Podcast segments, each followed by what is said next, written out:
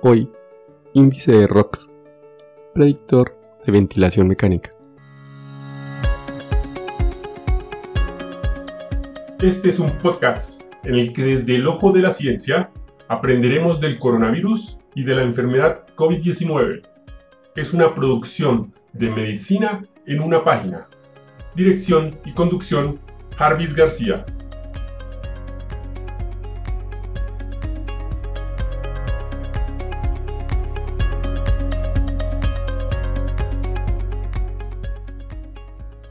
El índice de ROX fue desarrollado por el Dr. Roca y colaboradores para ayudar en la predicción de resultados clínicos de pacientes tratados con cánula nasal de alto flujo. Este se calcula por la división de la saturación de oxígeno tomada con el oxímetro de pulso y la fracción inspirada de oxígeno. Este resultado lo dividimos por la frecuencia respiratoria. Primera revisión. En la revista estadounidense de Medicina Respiratoria y de Cuidados Intensivos de junio del 2019, se publica un artículo llamado Un índice que combina la frecuencia respiratoria y la oxigenación para predecir el resultado de la terapia de alto flujo nasal, donde se busca validar la precisión diagnóstica de un índice denominado ROX para determinar el resultado de la necesidad o no de intubación calculado dividiendo la saturación de oxígeno con oxímetro de pulso y la fracción inspirada de oxígeno, y este resultado dividido por la frecuencia respiratoria. Este fue un estudio de cohorte observacional prospectivo multicéntrico de dos años que incluyó pacientes con neumonía tratados con cánula nasal de alto flujo. Se evaluó el punto de corte más específico del índice de ROX para predecir el fracaso y el éxito de la necesidad o no de intubación. Se llegaron a seis conclusiones así. 1. Se observaron 191 pacientes tratados con cánula nasal de alto flujo en la cohorte de validación. 2. 68 pacientes, el 35.6%, requirieron intubación. 3. La precisión de la predicción del índice de ROX aumentó con el tiempo. 2 horas, 6 horas, 12 horas. 4. ROX mayor o igual a 4.88 después del inicio de la cánula nasal de alto flujo se asoció sistemáticamente con un menor riesgo de intubación. 5. Un ROX menor a 2.85, menor a 3.47 y menor a 3.85 a las 2, 6 y 12 horas de iniciación de la cánula nasal de alto flujo, respectivamente, fueron predictores de falla de cánula nasal de alto flujo. 6. Los pacientes que fracasaron presentaron un menor aumento de los valores del índice de ROX a lo largo de las 12 horas. Entre los componentes del índice, la saturación de oxígeno mediada por la oximetría de pulso, dividida por la fracción inspirada de oxígeno, tuvo un peso mayor que la frecuencia respiratoria.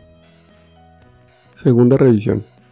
Un artículo publicado en el Servier Medicina Intensiva en julio del 2019, llamado Predictores de éxito del tratamiento con cánula nasal de alto flujo en el fallo respiratorio agudo hipoxémico. Nos muestra un estudio retrospectivo efectuado en una UCI polivalente del Hospital de Comarca de Montilla, Córdoba. Se incluyeron los pacientes tratados con cánula nasal de alto flujo por fracaso respiratorio agudo hipoxémico desde enero de 2016 hasta enero de 2018. La terapia con cánula nasal de alto flujo se ha introducido en el tratamiento de fallo respiratorio agudo, siendo una técnica segura, confortable y eficaz, que logra revertir la hipoxemia en estos pacientes. Es necesario disponer de herramientas que nos permitan detectar precozmente el fallo de este tipo de tratamiento para evitar el incremento de la mortalidad que pueden conllevar. El objetivo primario del estudio ha sido analizar el impacto de la frecuencia respiratoria, la saturación periférica de oxígeno, la fracción inspirada de oxígeno y el índice de ROX.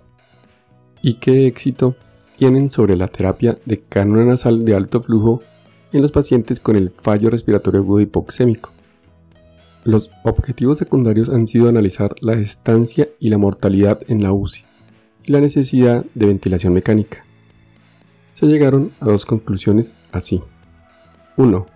La frecuencia respiratoria a la segunda hora de tratamiento y la FIO2 e índice de ROX a las 8 horas de tratamiento fueron los mejores predictores de éxito de la terapia con cálula nasal de alto flujo. Y 2. Una frecuencia respiratoria menor a 29 respiraciones por minuto a la segunda hora, una fracción inspirada de oxígeno menor a 0,59 y un índice de ROX mayor a 5,98 a la octava hora se asociaron a un menor riesgo de ventilación mecánica. Un buen resumen de la información práctica para quedarnos después de la revisión de la literatura sería 1. Un índice de ROX mayor o igual a 4,88 a las 2, 6 y 12 horas es un buen predictor de que el paciente no necesitará intubación orotraqueal. 2. Un índice de ROX entre 3.85 y 4.87 requiere monitoreo estrecho. Y 3. Un índice de ROX menor a 3.85 predice un alto riesgo de necesidad de intubación. Y hasta aquí el episodio de hoy. No olviden pasar por la descripción donde dejo los links para mejor revisión del tema. Chao, chao. Recuerden, pensando en el coronavirus, al enemigo es mejor conocerlo para acabar, acabar, acabar, acabar.